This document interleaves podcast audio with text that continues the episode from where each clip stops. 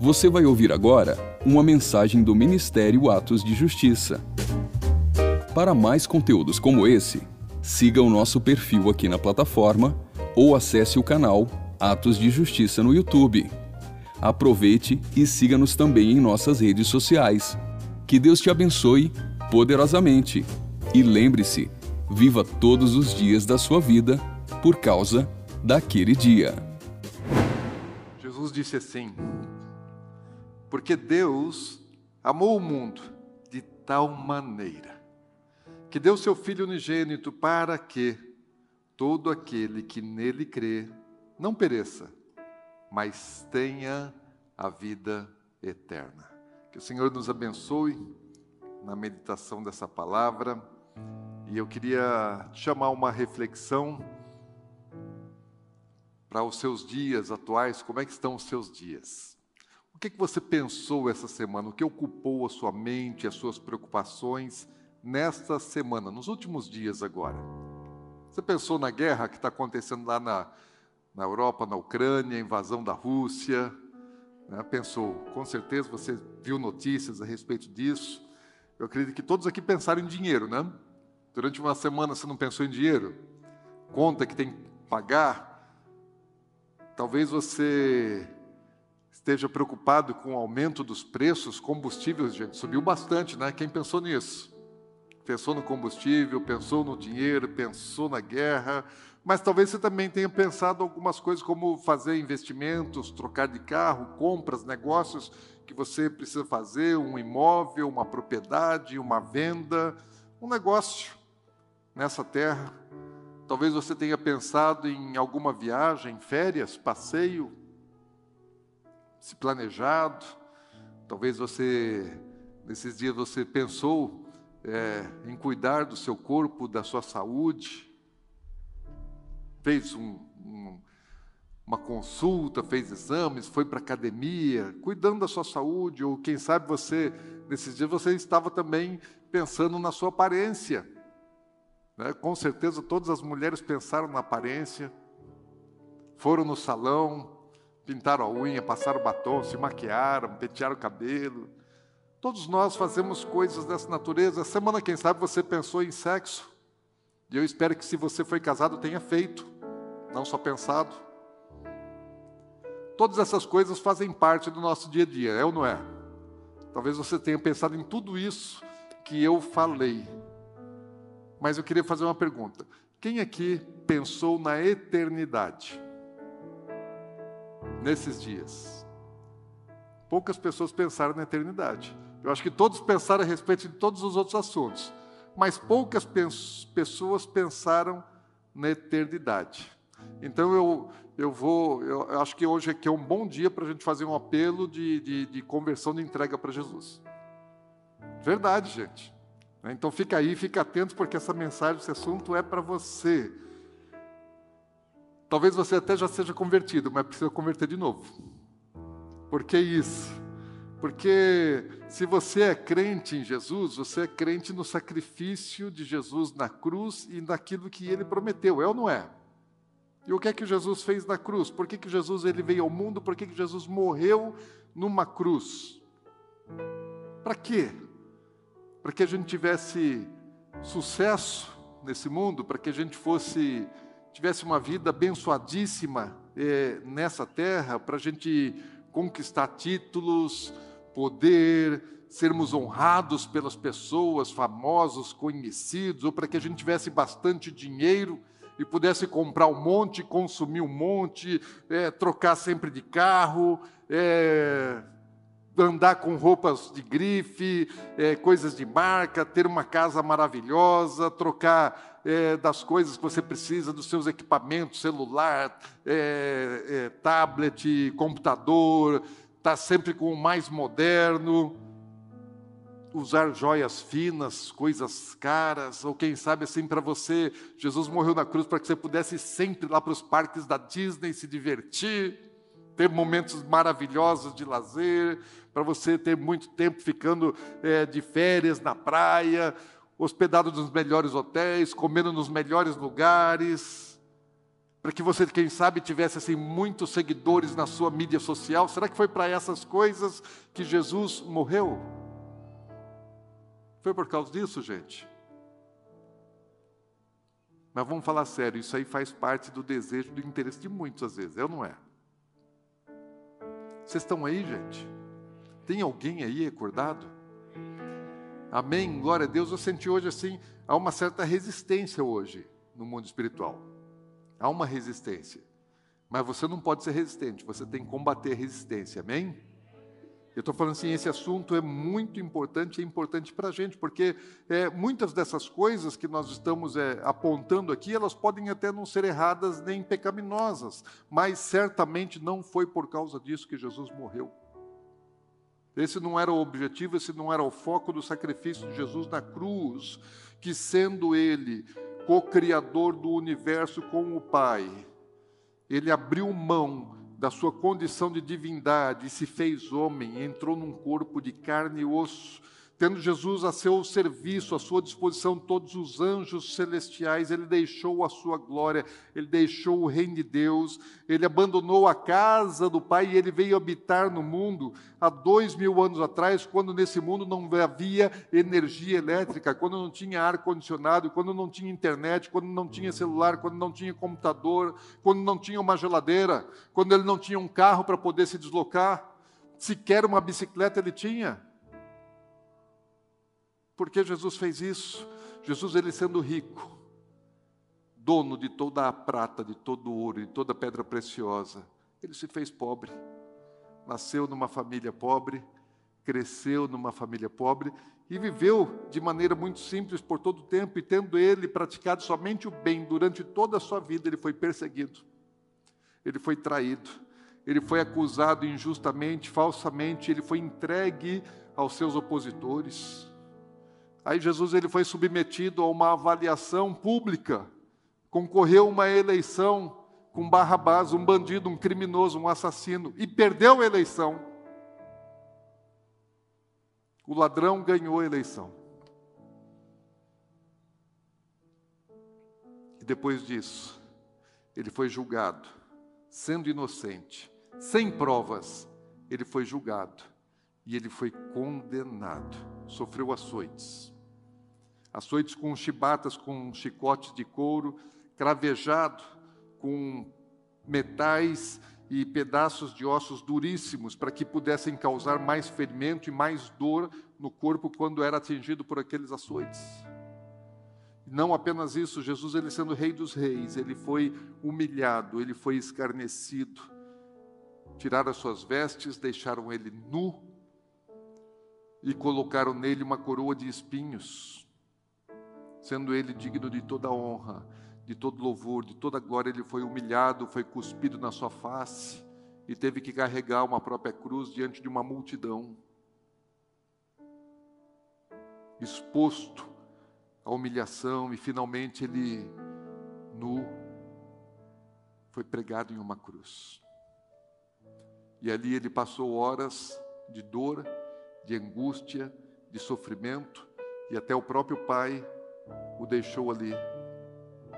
Não foi socorrido pelos anjos, não foi socorrido por ninguém, e assim como um cordeiro mudo, calado, santo, ainda intercedeu por seus executores, pedindo para que o Pai não atribuísse a eles aquele pecado, a condenação por, por aquilo que eles estavam fazendo, mas ainda pediu que o Pai os perdoasse.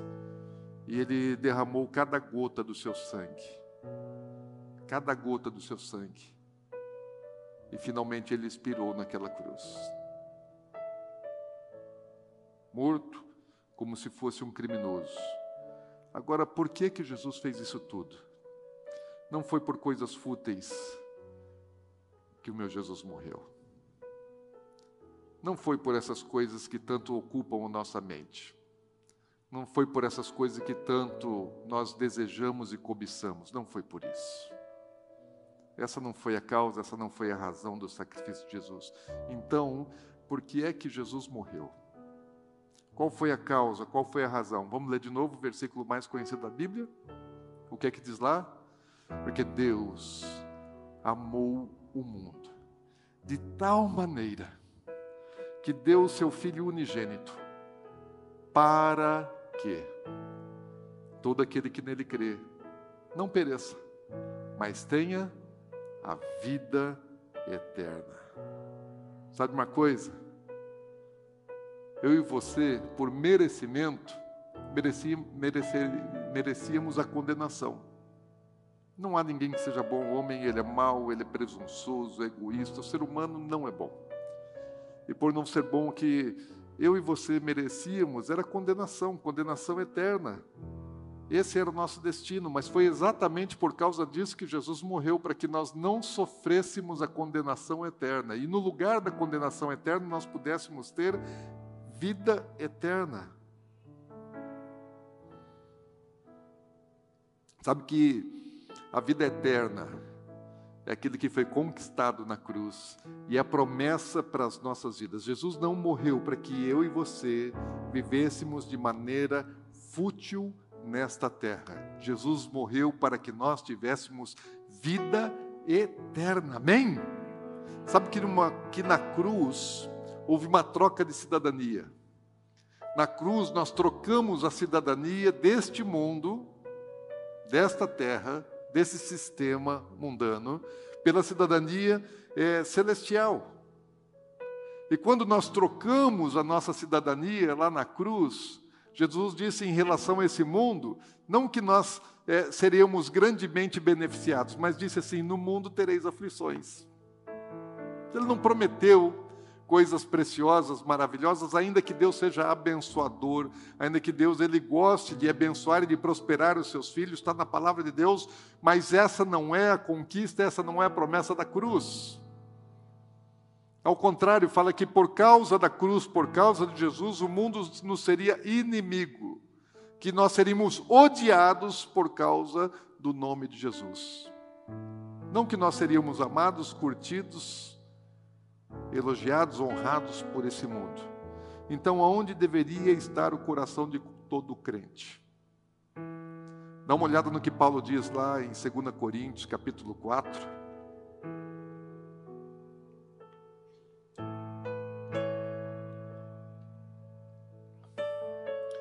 2 Coríntios capítulo 4, versículo 18, diz assim: Assim, assim, portanto, fixemos os olhos não naquilo que se vê, mas no que não se vê. Pois o que se vê é transitório, mas o que se não vê é eterno. Quando eu perguntei aqui as coisas que ocuparam a sua mente, os seus pensamentos, as suas preocupações da semana, Quais foram as coisas que te ocuparam? As visíveis ou as invisíveis? Você estava atento para as coisas visíveis? Ou você estava atento com seu coração e a sua mente voltada para as coisas invisíveis? Você estava preocupado com as coisas passageiras e temporais? Ou você estava interessado nas coisas eternas, nas coisas materiais ou nas coisas espirituais. Seja bem sincero. Seja bastante sincero com você. Agora, se o seu coração, se a sua mente, se a sua preocupação está nas coisas terrenas, materiais, passageiras, tem alguma coisa errada, gente. Vou até ter que falar que nem um mineiro. Vocês não é crente, não?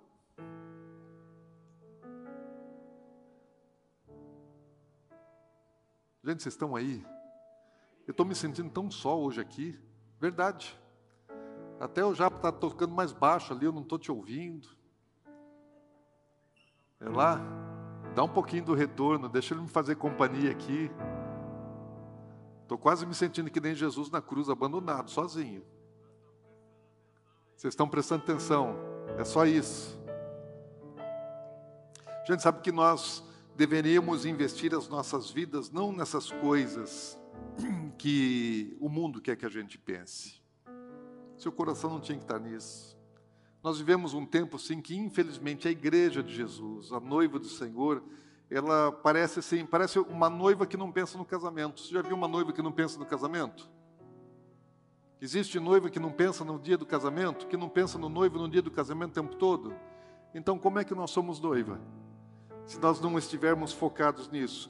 nós vivemos assim em uma igreja, né, como é, mortais que somos, que quisessem ser imortais nesse mundo viver eternamente aqui, nós não temos a noção da grande riqueza que, que nós temos em Cristo nas coisas espirituais, nas coisas celestiais, e, e estamos mais apegados às coisas passageiras, temporais, físicas, que se deterioram. Sabe de uma coisa? Isso é cegueira espiritual. Isso é falta de compreensão, isso é falta de entendimento da mensagem do Evangelho e de toda a palavra de Deus. Sabe o que é isso? Falta de conversão, gente. Falta de conversão. Se a nossa mente está preocupada com as outras coisas, eu não entendi a Bíblia, eu não entendi o Evangelho, eu não entendi o sacrifício de Cristo e eu não estou vivendo isso. Estou sendo religioso. Jesus morreu por uma coisa para que nós tivéssemos vida eterna. E a nossa mente tem que estar voltada para a vida eterna. E no que consiste a vida eterna? Eu e você, nós somos criaturas espirituais. Nós somos seres espirituais, só que nós estamos vivendo um tempo, uma experiência passageira num corpo físico. É por um período, é por um período de tempo que nós vivemos limitados a uma as dimensões do tempo, da matéria e do espaço. Como seres humanos, nós estamos limitados a isso, ao tempo, à matéria e ao espaço. Só que isso limita também a nossa compreensão, isso limita o nosso entendimento das coisas espirituais. E, e nós conhecemos e colocamos todas as coisas dentro dessa limitação do tempo, do espaço, da matéria. E o tempo eu até vi ontem uma, uma definição interessante, assim que o tempo são os dias que nos são dados para vivermos aqui nessa terra, para vivermos como seres humanos. O tempo são os dias que Deus nos deu para vivermos aqui, dentro dessas limitações do corpo, da matéria, do espaço. E isso são coisas finitas. O tempo é algo finito. O tempo não é algo infinito. A eternidade é infinita, o tempo é finito. O tempo passa, o tempo acaba, mas a eternidade é aquilo que permanece para sempre. Por isso é que a Bíblia nos fala a respeito do fim dos tempos, ou seja, acaba. Existe termo, existe é, consumação dos séculos, existe um, um fim para aquilo que, se, que nós conhecemos e medimos como tempo. Vai acabar, esse negócio vai passar e precisa passar para nós podermos experimentar o que é o eterno. Está comigo? Você entende isso? Jesus não nos não morreu na cruz por causa daquilo que é finito. Jesus morreu na cruz por causa daquilo que é infinito. Amém? Agora, a eternidade, então, não é um, algo de longo tempo, de longa duração. É algo que é, é ilimitado é infinito, que está fora do tempo. A eternidade não está dentro do tempo. Não adianta você tentar pensar a eternidade como bilhões, trilhões, quatrilhões de anos, porque nós estamos tentando colocar a eternidade dentro do tempo. A eternidade não está dentro do tempo, a eternidade está fora do tempo. É muito maior, é muito além da nossa capacidade de pensar, de compreender. A eternidade não passa, a eternidade não acaba nunca. É como se estivesse num, num, num, momento constante, no tempo presente. Não é tempo, mas é como se fosse presente, constância, o tempo todo no tempo presente. Eu lembro que teve uma ocasião que o Senhor, para me ensinar um pouco mais a respeito da eternidade, só um pequeno detalhe que Ele queria me ensinar eu estava tive uma experiência e naquela naquela experiência estava eu já estava na eternidade. Eu já estava vivendo a eternidade. Eu não sei que, que, que momento e situação da eternidade, mas é, eu sabia que aquilo já era eternidade e nós estávamos, eu e mais três pastores, dentro de um avião. E já era eternidade, mas nós estávamos dentro de um avião. E esse avião ele estava, ele, ele, estava, ele estava num pátio de um aeroporto e era uma cidade nos Estados Unidos. Né? lógico que Deus faz com que Ele nos dá mensagem da maneira que nós conseguimos entender. E nós estávamos quatro pastores de frente, os assentos eram de frente uns para os outros, e estávamos os quatro e olhávamos pela janela, era muito claro, né? tinha um, um brilho muito forte do lado de fora, e aí nos foi servido é, suco de laranja. Então não tinha uma pessoa, não vi, mas eu sei que nos foi servido suco de laranja, mas aquele suco de laranja que ele acabou de ser produzido. A, laranja foi espremida agora, está sendo espremida e já está sendo colocado no copo e você já está tomando, assim, fresquinha. E nós, quando pegamos aquele suco de laranja, nós tomamos o suco de laranja e assim, era o melhor suco de laranja que eu já provei na minha vida. Maravilhoso, bom, delicioso, fantástico o suco. E todos os, os, os, os quatro pastores é, é perceberam assim, o, o quão diferente e saboroso era aquele suco. E nós começamos a destacar e alguém falou: Olha, isso aqui parece a laranja lá, não sei de onde, mas é ainda melhor. E sabe quando você é, espreme a laranja, ela vem com aquela espuminha em cima, não é? E aquela espuma que, que está em cima do suco, aquilo lá são bolhas. São bolhas de ar e elas vão estourando, vão, vão estourando aquelas bolinhas. E à medida que a bolha vai estourando, ela vai acabando. E aí, quando nós estávamos tomando aquele suco, tinha as bolinhas, mas sabe de uma coisa? A espuma não estava acabando. Alguém falou assim: Olha, a espuma não está acabando. Enquanto ele estava tomando assim, continuava tendo espuma, a espuma não acabava. E aí então eu percebi. Falei, gente, o tempo não está passando. Na eternidade o tempo não passa. Por que eternidade? Porque o tempo não passa, você não envelhece, você não desgasta, nada estraga, nada deteriora, nada fica ruim. Coisa boa isso é ou não é? E é o melhor momento. É o melhor momento. Alguns acreditam que nosso corpo é, é, é celestial, nosso corpo é, é, transformado e glorificado, ele terá é, a aparência de um corpo no auge da nossa juventude. O momento mais elevado da nossa existência. Alguns dizem que seria a idade de Jesus, que Jesus morreu com 33 anos, e 33 anos eu lembro que eu estava bem, gente. Eu tinha até bem mais cabelo, não era branco, enxergava bem melhor. Aqui eu olho e não enxergo muito bem. Estava sarado. Então não sei qual vai ser a nossa aparência, mas vai ser o melhor momento. E esse melhor momento vai durar o tempo todo, não vai passar. Agora, o que é que a Bíblia prometeu para essa eternidade, para esse momento eterno e infinito? Que, que vai existir na eternidade? Nós teremos um corpo glorificado. Quem sabe você esteja tão preocupado assim com a sua saúde, com a sua aparência. E não digo que você não deva se, se importar com isso. Tem que cuidar da saúde. Deus só te deu um corpo aqui nessa terra, cuide dele. E eu não estou falando para você viver é, estragando ele, esculhambando ele também, não. Pode cuidar, cuidar bem. Fique com boa aparência nessa vida. Só que o que Deus tem para você é um corpo glorificado. E nesse corpo glorificado, minha irmã fica tranquila, não tem pé de galinha, não tem ruga, não tem celulite, não tem nada disso. Você não vai precisar fazer botox no corpo glorificado. Ele já vai ser lindo, maravilhoso e perfeito. Ele não vai ter fraqueza, não vai ter deficiência, não vai sofrer dor.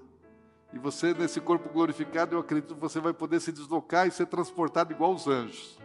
De repente você está aqui, já não está mais aqui, já está lá, e num estalar de dedos, instantaneamente, você pode se transportar dentro do universo.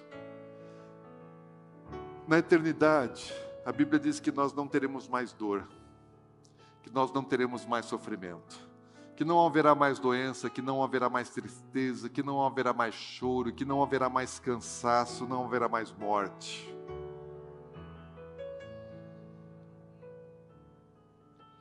Na eternidade, nós receberemos o nosso galardão. E o galardão é, é, é o pagamento, é a recompensa. A salvação é gratuita pela graça, mas o galardão é recompensa. Deus não fica devendo nada a ninguém.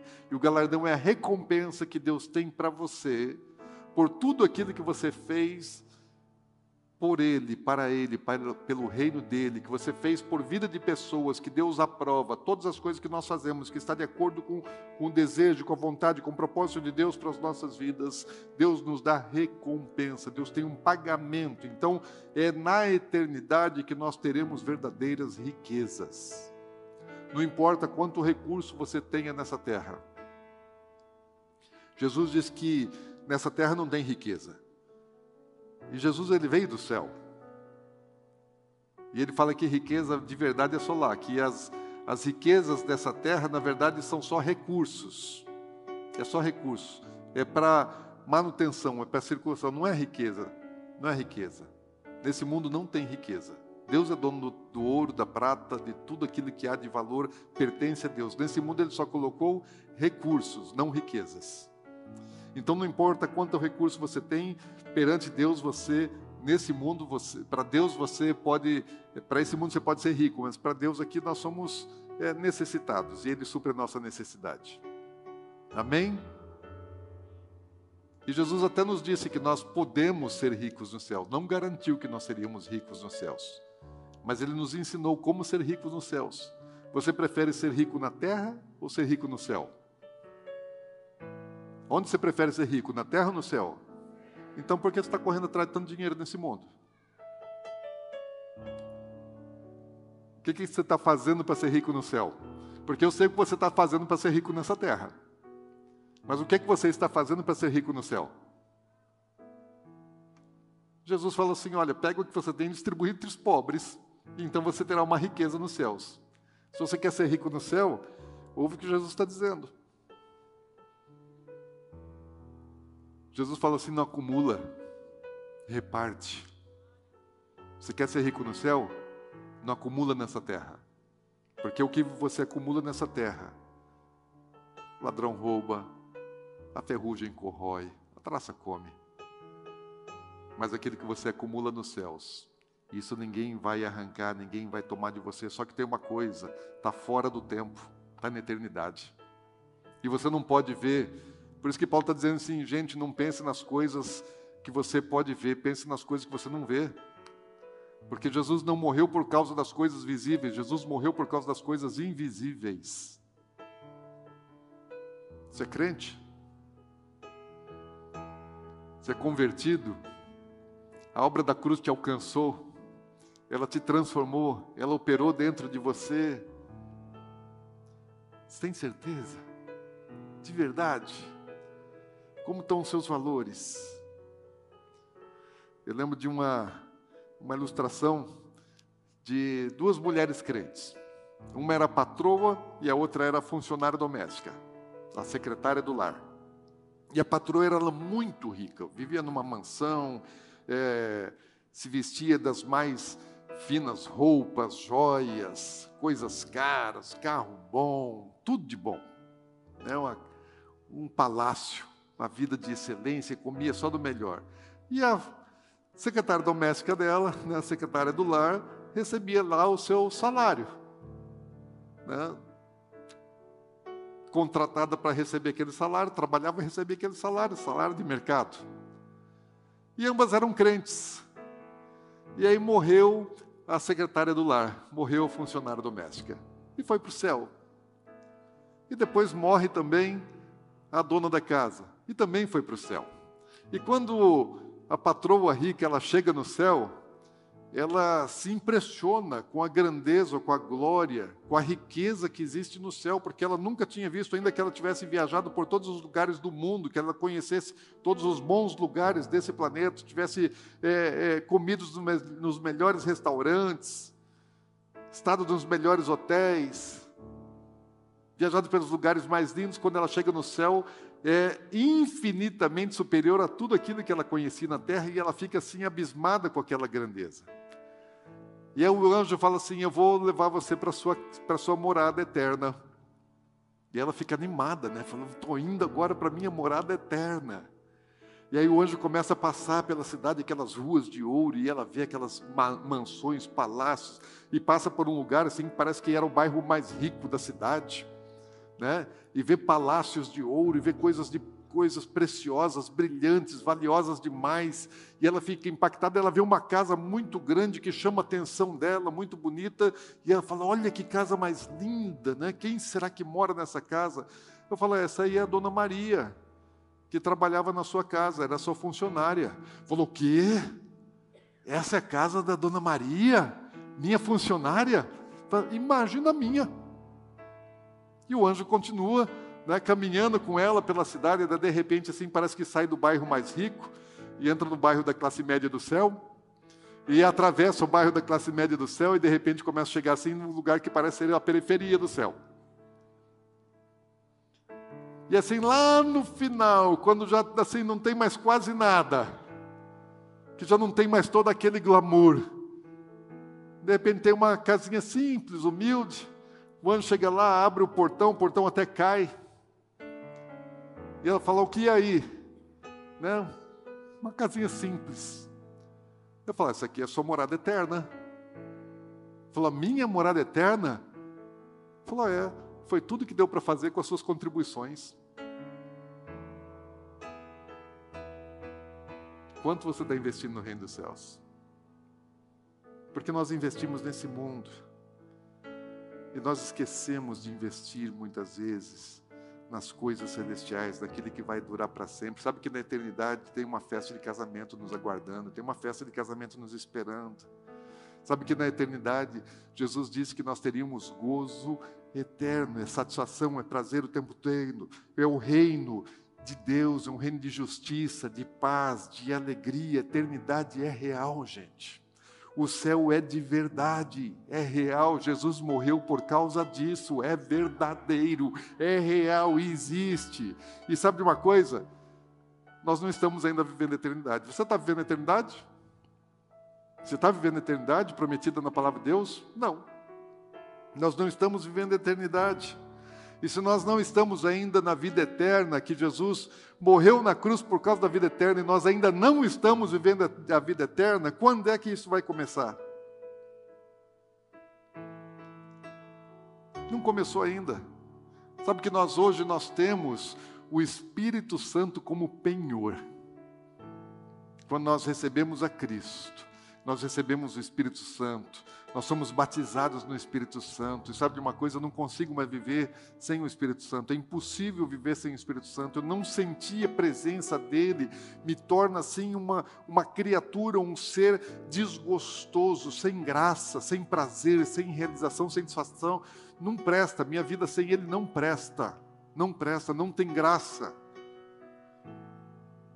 E Deus nos deu o Espírito Santo como penhor só para nos dizer assim: olha, eu tenho muito mais. Isso aqui é só um pedacinho do que vocês estão é, aguardando, daquilo que eu tenho preparado para vocês. Mas nós ainda não estamos vivendo a vida eterna, nós ainda estamos no tempo limitado. Espaço, matéria, são os nossos limites, tempo. Agora, então, se nós ainda não estamos vivendo a vida eterna, quando é que ela começa? Quando é que ela vai iniciar para nós, aqueles que fomos salvos em Cristo Jesus, aqueles que fomos alcançados pela obra da cruz, tem dois momentos que a vida eterna pode começar para você.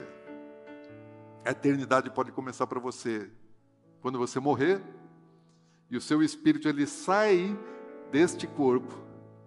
Ele não está mais nesse corpo, porque o que morre é o corpo, gente. O espírito não morre. E quando o seu espírito sair do seu corpo, porque o corpo morreu, o espírito não permanece mais no cadáver. O espírito ele sai de você. Então ele, o seu espírito ele começa a eternidade, ainda não com um corpo glorificado, mas ele já começa a viver dentro da eternidade. Ou a eternidade vai começar para nós é, sem experimentarmos esse momento da morte do corpo físico, ou seja, no arrebatamento da igreja. Amém? Algumas pessoas acreditam que, que após a morte física o espírito fica dormente até a ressurreição. Não é isso que eu entendo na palavra de Deus. Estevão, quando estava morrendo, ele viu os céus abertos e Jesus em pé, à destra do Pai, pronto para recebê-lo. Jesus não estava com, com um travesseiro e um lençol para ele dormir e esperar. Estava pronto para recebê-lo. Lázaro, o rico e Lázaro, eles depois que eles morreram, eles não estão dormindo, eles estão bem acordados. Lá em Lucas 16, você tem a parábola que Jesus fala de Lucas e Lázaro, eles estão acordados. Lá em, quando você vai lá em Apocalipse 7, você tem ali o espírito daqueles que é, foram é, é, mortos, é, martirizados por causa do Evangelho, por causa do nome de Jesus. Eles estão diante do altar e eles estão clamando pela justiça, pela vingança de Deus. Eles não estão dormindo, eles estão acordados. Mas ainda não têm ainda os seus corpos glorificados. No ano, no ano de 2020, eu quase entrei para a eternidade, gente. Eu via entrar da eternidade. Eu estava entrando na eternidade sem conhecer a morte espiritual. O meu corpo ia morrer. Meu corpo, aliás, estava morrendo lá no, na UTI e o meu espírito não. Eu estava, eu estava fora disso. Eu estava fora do meu corpo. Estava vivendo uma vida, uma experiência espiritual fora do meu corpo. Eu estava entrando para a eternidade. E vocês oraram eu voltei. E eu sou grato a vocês. Glória a Deus. Eu estou preparado para a eternidade, mas eu tinha que voltar para continuar e completar a obra aqui na terra. E vocês me trouxeram de volta lá da porta de entrada da eternidade. E eu não estou triste por causa disso, ao contrário, estou feliz por poder completar, cumprir a missão que eu tenho que cumprir aqui nessa terra. Agora, se não for pela morte a nossa entrada na eternidade, será pelo arrebatamento. E o arrebatamento da igreja ele vai acontecer também. Ele vai acontecer. Deus prometeu, Jesus prometeu. Ele prometeu e vai acontecer, isso vai, vai ser assim num, num piscar de olhos. Paulo traz uma revelação muito importante para a gente, lá em, em 1 Coríntios, no capítulo 15. 1 Coríntios capítulo 15, versículos 51 e 52, diz assim: Eis que vou lhes revelar um mistério. Olha só, presta atenção. Paulo está dizendo assim: ó, para tudo, presta atenção, que agora é hora de mistério. Vou contar um segredo para vocês. Vocês precisam saber um segredo. Deus havia contado, revelado, mostrado para Paulo. E Paulo agora fala assim: Eu vou contar para vocês um segredo que Deus me deu.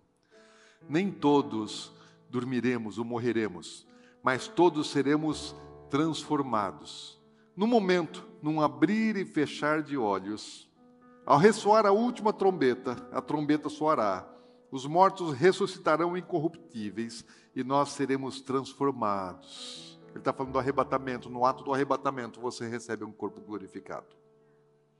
Lá em, em 1 Tessalonicenses, no capítulo 4, versículos 17 e 18, Paulo fala assim: depois, nós, os vivos, depois da ressurreição dos mortos, imediatamente após, nós, os vivos que ficarmos, seremos arrebatados juntamente com eles entre nuvens, para o encontro com o Senhor nos ares, e assim estaremos para sempre com o Senhor eternidade.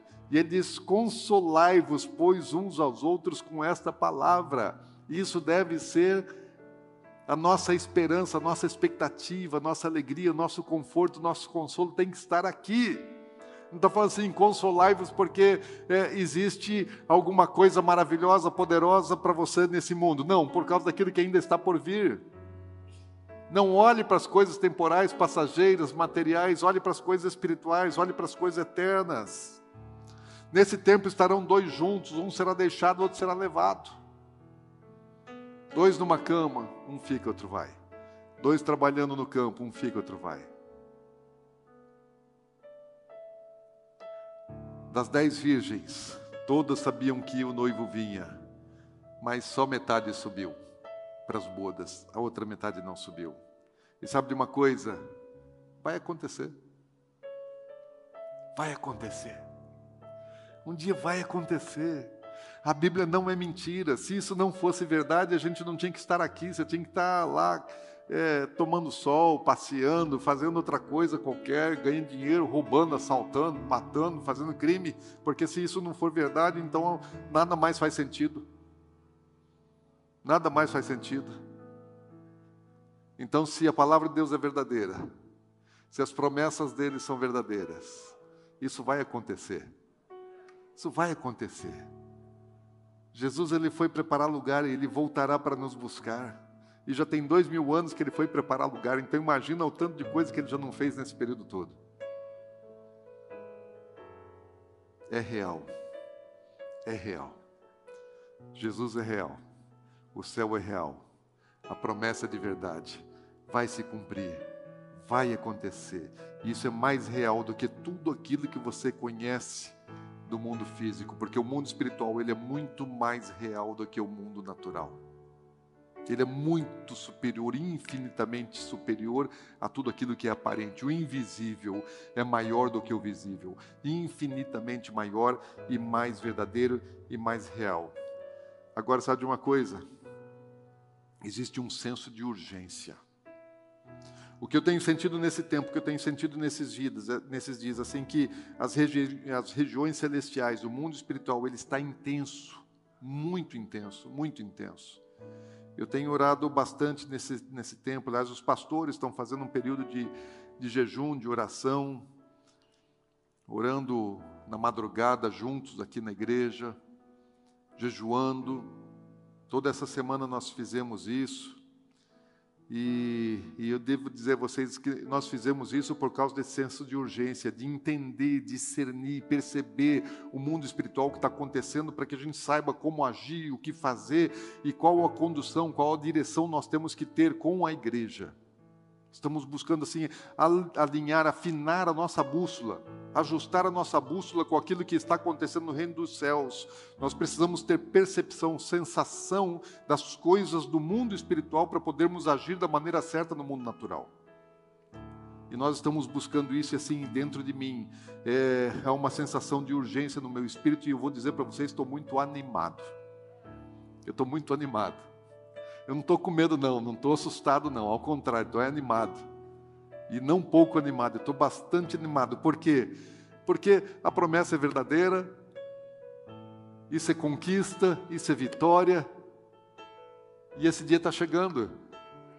Jesus morreu para isso, gente. Jesus morreu para isso, para nos dar vida eterna, e está chegando, está chegando, esse tempo está chegando, está muito mais próximo, talvez, do que aquilo que a gente é, possa pensar o tempo, o tempo está se esgotando para que nós possamos entrar no infinito da eternidade. A eternidade, o infinito é melhor do que o temporal. E o tempo está se esgotando, está acabando. Então, deixa eu dizer algo para você muito importante, você precisa entender isso. Desapega desse mundo. Desapega das coisas. Desapega, desapega, desapega, desapega, desapega. Desapega de tudo aquilo que não é espiritual. Não que você não tenha que ter, você pode ter, você pode. Eu quero que você ganhe muito dinheiro, mas desapega, não coloca teu coração nessas coisas. Eu quero que você tenha é, é, muita influência nessa vida, mas desapega. Tudo que Deus te der, faça para que é, é, seja glorificado o nome dele através daquilo que ele coloca em tuas mãos. Não tenha apego a esse mundo, não tenha apego a esse mundo, não seja igual a mulher de Ló. Lembra da mulher de Ló? Jesus disse que os últimos dias seriam dias semelhantes aos dias de Noé e seriam semelhantes aos dias de Ló, de Sodoma e Gomorra. Deus manda a salvação chegar até a casa de Ló. Só que ele teria que ser é, arrancado, e ele foi arrebatado, ele foi arrancado à força. Os anjos tiveram que pegar Ló e a sua família pela mão e arrebatá-los, arrancá-los na marra, na força de Sodoma e Gomorra, para não perecerem junto com Sodoma e Gomorra. E mesmo sendo levados à força, a mulher de Ló estava agarrada na cidade, estava pegada. Deus fala assim: não olha para trás. Porque desapega, desapega. Mas ela estava tão apegada que ela perdeu aquela libertação. Ela perdeu o livramento. E mesmo sendo advertida, alertada, tirada, ela ainda pereceu junto com Sodoma e Gomorra porque eu estou sentindo assim um tempo especial no mundo do espírito. Essa intensidade, essa urgência. Porque nós podemos perceber no mundo espiritual, mas também aquilo que está no mundo espiritual, ele se manifesta nas coisas naturais. E eu posso ver nas circunstâncias, nas notícias, nas coisas que estão acontecendo no mundo e no conhecimento profético da palavra de Deus, que o cenário do fim dos tempos está já posto. Nós podemos olhar ao nosso redor e nós vemos assim que aquilo que Jesus chamou de princípio das dores já é a realidade do, dos dias. É, é, são, o princípio das dores são as primeiras contrações que preparam para um parto. É quando há uma, começa a haver uma dilatação. A mulher está gestante, está lá já do oitavo, nono mês, e ela começa a ter dilatação para poder ter o parto. E quando ela começa a ter aquela dilatação, ela começa a ter o princípio das dores, o início das dores. Agora, sabe o que é que vem depois? Depois vem as dores de parto. E a Bíblia vai falar a respeito das dores de parto. Jesus ele, ele, ele compara esse tempo a um tempo assim que prepara um parto. Paulo fala a respeito disso, Jesus usa esse símbolo, Paulo usa o mesmo símbolo, e está falando a respeito de que parto, porque o que é mais importante é o que vai nascer, é o que está por vir. E qual é esse parto? Esse é o parto do Messias. Esse é o parto das coisas que nos estão prometidas. Esse é o parto da volta de Jesus. Sabe de uma coisa? Para Jesus ele voltar ao mundo, tem que haver uma dilatação entre o natural e o espiritual. Há um tempo de dilatação, há um tempo de maturidade, há um tempo de maturidade, e esse tempo já amadureceu. Nós estamos já vivendo assim os últimos dias, e esse tempo é um tempo de rompimento, de dilatação. E sabe que quando os céus começam a se dilatar, para juntar o espiritual com o natural, para juntar os céus com a terra, porque Jesus ele vem dos céus, mas ele vai governar na terra por mil anos. E nós governaremos com ele, mas não no estado que nós estamos, mas num corpo glorificado. Agora, isso é um tempo de mudança, de transformação, algo maravilhoso, bruto, violento vai acontecer. E para que os céus se juntem com a terra, precisa haver essa dilatação, e isso está trazendo o princípio das dores E depois do princípio das dores, não há mais retrocesso. Vem agora as dores de parto, que é um período de juízo de Deus sobre a terra. É um período de sofrimento, é um período de, de dor anunciado na terra. E sabe uma coisa? O cenário que a Bíblia nos fala a respeito desse tempo está aí. O que nós temos visto?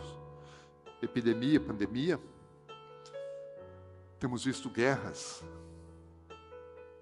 rumores de guerras. Nesse tempo agora, especialmente, a gente viu agora, né, duas semanas e meia de, de uma guerra que a Rússia invade é, a Ucrânia e à medida que, que a Rússia ela vai avançando, cada vez mais a, a, a OTAN está em estado de alerta porque a Rússia já está próxima agora das fronteiras da OTAN. Os, os, exércitos soviéticos, russos, já estão lá perto das fronteiras com a Polônia. Não sei se eventualmente não vai acontecer alguma coisa, nós não sabemos ainda o que vai acontecer. O que está na cabeça do Putin, ninguém sabe. Ele sabia muito bem o que ele estava fazendo, nós é que não sabemos o que está na mente dele. Ele provou a fraqueza do Ocidente.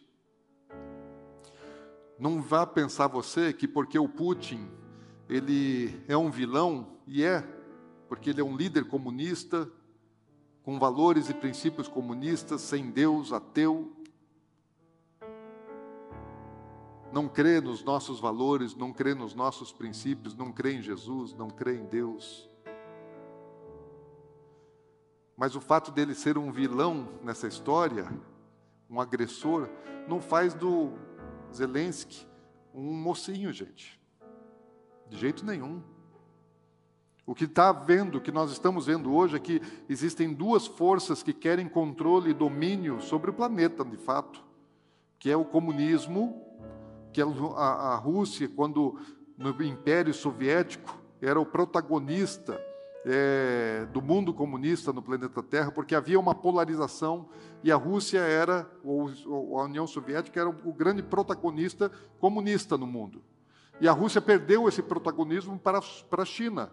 Só que a China ela não, não tomou esse lugar é, através das forças armadas, da guerra, da brutalidade, mas com outro tipo de mentalidade e agindo na área econômica. E a, e a China se tornou uma potência comunista mundial por causa do dinheiro. E a Rússia está retomando o protagonismo do mundo comunista. E quem está do outro lado? Os bonzinhos? Não, os globalistas. O que o comunismo quer? O comunismo ele acredita no estado máximo. O estado é Deus. O estado é Deus. E o povo não vale nada, o povo tem que servir o estado, o interesse do estado. E só quem está no poder, no comando do Estado é que manda em tudo. Eles são dono de tudo, ninguém tem direito a coisa nenhuma. O Estado é dono, o Estado é Deus. E os globalistas?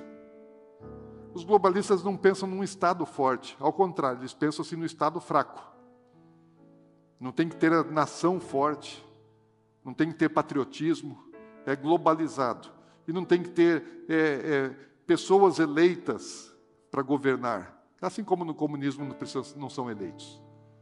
É uma oligarquia que manda em tudo, que é dona de tudo. Esse é o projeto dos globalistas. Aliás, eles dizem assim lá no Fórum Econômico Mundial que em 2030 você não vai ser dono de nada. Você não vai ser dono do seu carro, da sua casa, você não vai ter coisa nenhuma. Mas, no entanto, isso é para o seu bem, é para você ser feliz. Fique em casa, para o seu bem. Não, você não vai ter nada, mas é para o seu bem, é para a sua alegria, para a sua felicidade. É para o seu bem-estar. Na verdade, um grupo de famílias tradicionais antigas, os Rothschilds, eh, Rockefellers e tantos outros aí que estão no comando, e aqueles que chegaram mais recentemente, os George Soros, ou o Elon Musk, ou no Facebook, esses caras querem ser donos do planeta. O Bill Gates, eles querem mandar independentemente de terem um mandato político democrático, não.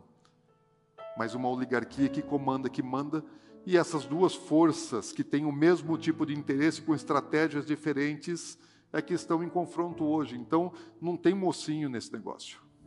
Não tem mocinho. O nosso mocinho é Jesus, amém? O que vai surgir aí é, é um anticristo. Nesse cenário de conflito, de guerra, vai surgir alguém que vai trazer um, um, um, um acordo de paz, fará é, um, um, tratado de paz com muitos. É isso que a Bíblia nos ensina. E nós estamos assim com esse cenário de guerra, de rumores de guerra muito forte. Agora a Índia né, lança um míssil. O Paquistão é, é, é, o grande inimigo da Índia. A Índia acidentalmente lança míssil contra o Paquistão. Isso foi acidental. Né, os sírios, os chechenos, que são é, islâmicos radicais, né, estão se juntando aos exércitos russos né, no conflito lá da Ucrânia. Inimigos de Israel.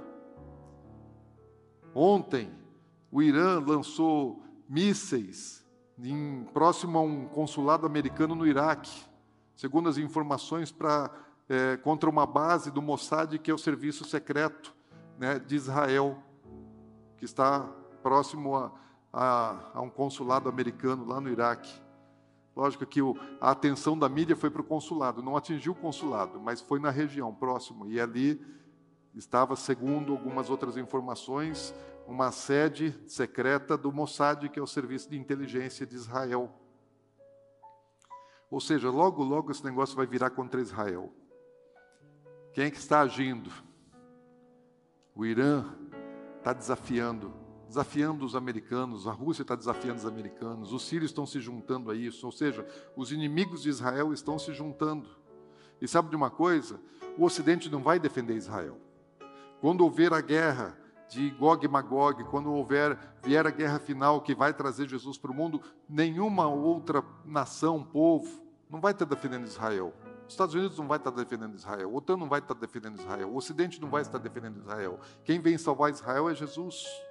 Mas o cenário está aí. E o cenário que nós vemos na Bíblia, que fala a respeito desse tempo, dos selos sendo abertos no livro de Apocalipse, vai falar a respeito de inflação. Não é só guerra, porque depois da guerra vem inflação, vem escassez, vem fome.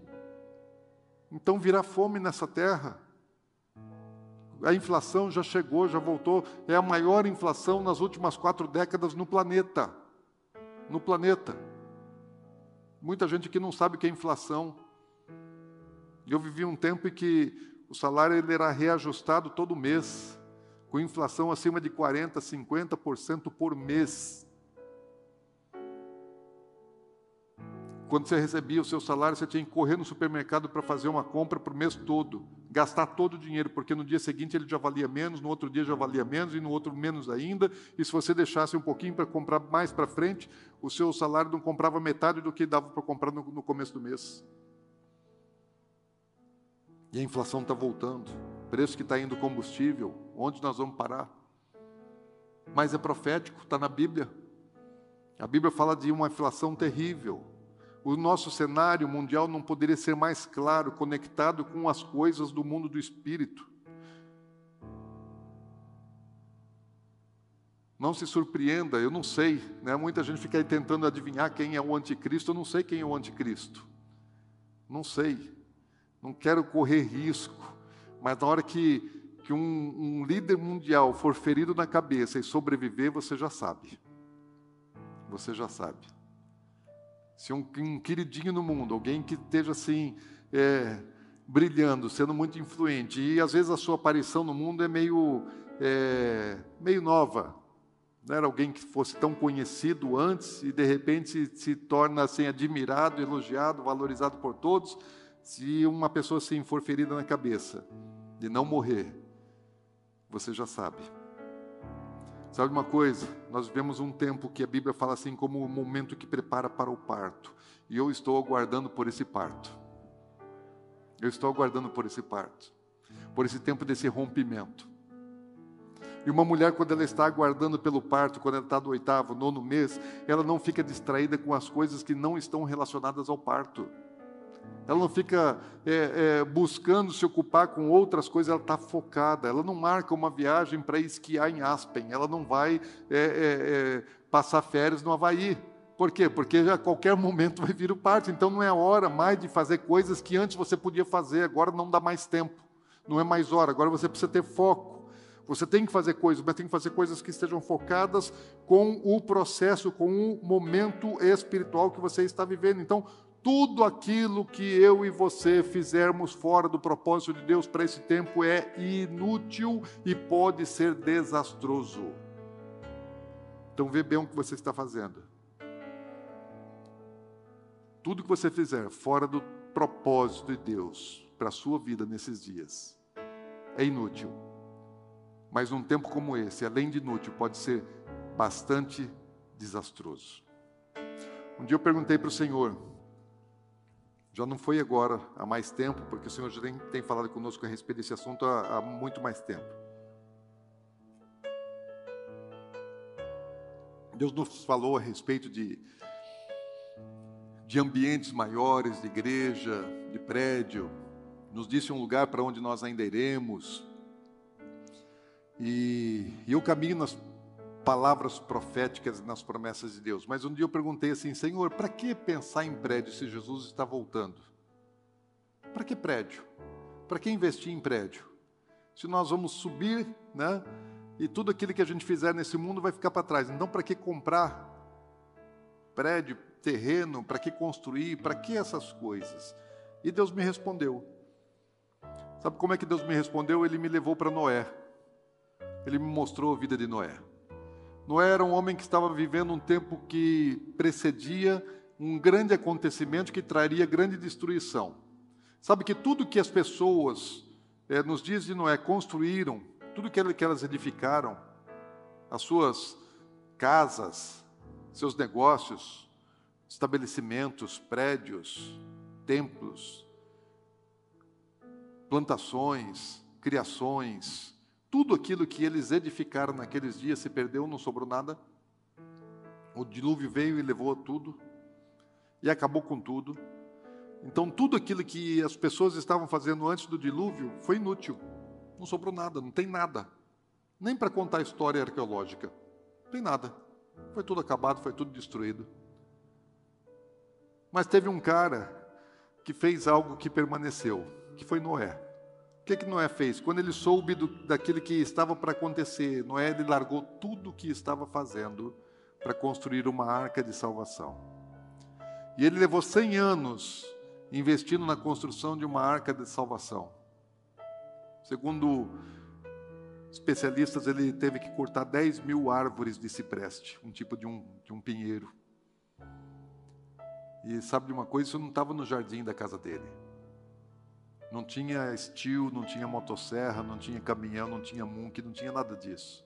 E ele investiu 100 anos da vida dele e da família dele para construir uma arca que foi usada por um ano. Eles ficaram exatamente um ano dentro da arca. No período do dilúvio, quando as águas chegaram, quando as águas subiram, quando as águas desceram, quando a arca se assentou no Monte Ararat, até que eles desembarcassem da arca, eles usaram aquela, aquela construção por um ano, cem anos construindo para usar por apenas um ano. E Deus me disse assim, como nos dias de Noé: não importa o tamanho do investimento, o importa é o fruto que vai dar. Na nossa contabilidade, nós não, jamais faríamos isso, um investimento de 100 anos para poder ter resultado em um, de um ano apenas. Sabe uma coisa, a arca é o que fez com que eu e você existíssemos. Hoje somos quase 8 bilhões de pessoas no mundo e todos nós existimos porque Noé construiu uma arca. Todos os animais que existem no mundo e os pássaros, as aves que você vê, existem porque Noé construiu uma arca porque ele teve visão, porque ele teve entendimento, ele largou tudo para construir uma arca. Eu não estou dizendo para você que você tem que largar todas as coisas na sua vida. Não é isso. Eu estou dizendo para você que você precisa fazer todas as coisas com propósito. Se você está fazendo alguma coisa na sua vida que está fora do propósito, isso sim é inútil e pode ser desastroso. Você tem que fazer, você tem que trabalhar. Se você vai casar, case. Se você está estudando, estude. Se você vai formar, forme. Se você vai negociar, negocie. Mas faça tudo por propósito. Não com o propósito errado, mas com o propósito certo. Pensando nas coisas eternas, pensando na vida eterna, pensando nas coisas espirituais e não pensando focado nas coisas materiais. Trabalhe nas coisas materiais com a visão das coisas espirituais. Eu tenho trabalhado nesses dias muito, muito, bastante tenho dormido pouco, não tenho tido tempo para descansar, porque o tempo urge. Mas eu estou trabalhando no meu corpo físico, nas coisas naturais, nas coisas materiais, mas com o foco nas coisas espirituais. E todos nós precisamos trabalhar assim. Cumpra o seu propósito nesses dias. Seja como uma gestante que está para dar a luz.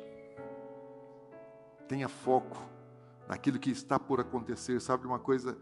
Deus me ensinou através de Noé que a coisa mais importante é fazer aquilo que vai durar, que vai permanecer, porque a arca ela foi como uma ponte que ligou o mundo antigo que foi destruído, porque Deus destruiu o mundo antigo. No dilúvio houve uma divisão, houve uma separação, houve uma interrupção de algo que existia na face da terra. E o dilúvio ele interrompeu aquilo, ele acabou com o mundo antigo com a civilização antiga e começou algo novo a partir de Noé. E entre o mundo antigo e o mundo novo, o que existiu, que fez a ligação entre as duas coisas, foi uma arca, foi uma construção, foi um barco. É como uma ponte que flutuou sobre as águas para sair de um estado, de um tempo, para um novo estado, para um novo tempo. As águas estavam sobre os abismos e a arca foi como uma ponte que ligou o mundo velho ao mundo novo, trazendo o que estava no mundo que estava sendo destruído para uma nova vida. Isso também é uma simbologia, isso também é uma alegoria daquilo que acontece nos últimos dias. Por isso Jesus disse que os últimos dias seriam dias semelhantes aos dias de Noé. E nós, como igreja, nós temos uma missão. Nós temos uma missão. Então Deus falou assim: olha, é, o ambiente, prédio, templo, não é o importante. O importante é o que você faz dentro. Como que Deus vai salvar vidas? Como é que Deus vai preparar vidas num tempo como esse? Noé teve que fazer uma arca grande. Precisava de uma estrutura. E Deus só estava me ensinando, falando, vocês também precisam de uma estrutura. Porque eu tenho gente para salvar. E se Deus manda os animais e Noé não tem onde guardar, não tem onde receber, não tem onde recolher. Como é que Deus vai mandar alguma coisa se nós não pudermos acolher? Como é que Deus vai fazer se nós não estivermos preparados? Como é que Deus vai multiplicar se nós não estivermos prontos para o milagre? Então nós temos aqui andar na frente, nós temos que nos antecipar, porque existe um tempo ainda de salvação nessa terra. Existe um tempo ainda de grande colheita nessa terra. Deus tem vidas para serem colhidas nesse tempo, mesmo no meio da dor, mesmo no meio da tribulação. Eu não sei se vai ser num período de guerra, não sei se vai ser num período de sofrimento, de angústia, de escassez, de fome, mas Deus tem algo poderoso para fazer então, como você está gastando a sua vida agora? Sabe de uma coisa? Quando a gente chegar na eternidade, eu estou encerrando. Na entrada da eternidade, é que nós vamos fazer uma prestação de contas de tudo que nós fizemos, de como você viveu. Louvor pode vir para cá. Como você tem gasto a sua vida, como você está gastando o seu tempo, seus dons, seus talentos, seus sentimentos, suas emoções, como você está gastando e investindo o seu dinheiro. O que você está fazendo com aquilo que Deus colocou em tuas mãos, não só do ponto de vista financeiro, mas de todas as coisas que você tem. Paulo fala assim que nós vamos prestar contas das nossas obras, e obras que nós temos, algumas são como palha, madeira, como feno, e vão ser, vão ser provadas pelo fogo. E muito daquilo que nós estamos fazendo simplesmente vai ser queimado, vai ser inútil, completamente inútil. Tem muita coisa que você está preocupado, tem muita coisa que você está envolvido, tem muita coisa que você está fazendo que é inútil. Quando provada pelo fogo, vai queimar, vai consumir, não vai sobrar nada para a eternidade. Mas existem coisas que nós podemos fazer que vão durar para todo sempre, que vão nos render recompensa, que vão nos render galardão. Paulo compara isso como obras de madeira, de, de, de ouro, de prata, de pedras preciosas, coisas que não são queimadas, que não são consumidas. Então Deus está nos dando um tempo. Não sei o quanto tempo nós temos. Talvez nós tenhamos ainda alguns anos. Talvez nós não tenhamos anos, talvez nós tenhamos meses, talvez nós tenhamos semanas, eu não sei. Eu tenho planos para a minha vida para pelo menos mais 20 ou 30 anos, e eu vou continuar trabalhando dentro de planos e projetos, olhando para frente mas eu tenho que estar pronto para que isso seja interrompido abruptamente, sem estar apegado aos meus planos e projetos nessa terra. Porque os meus planos e projetos nessa terra estão conectados com as coisas que Deus tem. Porque eu não penso mais, porque eu não quero mais as coisas que o mundo pode dar. Quero as coisas do Senhor. Jesus não morreu à toa na cruz, não foi por coisas fúteis. Ele nos prometeu vida eterna. Desapega dessa. Não pense que isso que você está vivendo é a melhor coisa que você tem. Não é. Não é. Desapega. Sabe uma coisa? Quem, quem quer te prender nesse mundo, quem quer te prender nos seus valores, quem quer te prender nas coisas dessa terra é o diabo, que veio para matar, roubar e destruir. Jesus veio para nos salvar. Jesus veio para nos dar eternidade. Sabe de uma coisa? Está cumprindo, está chegando. Então esteja pronto.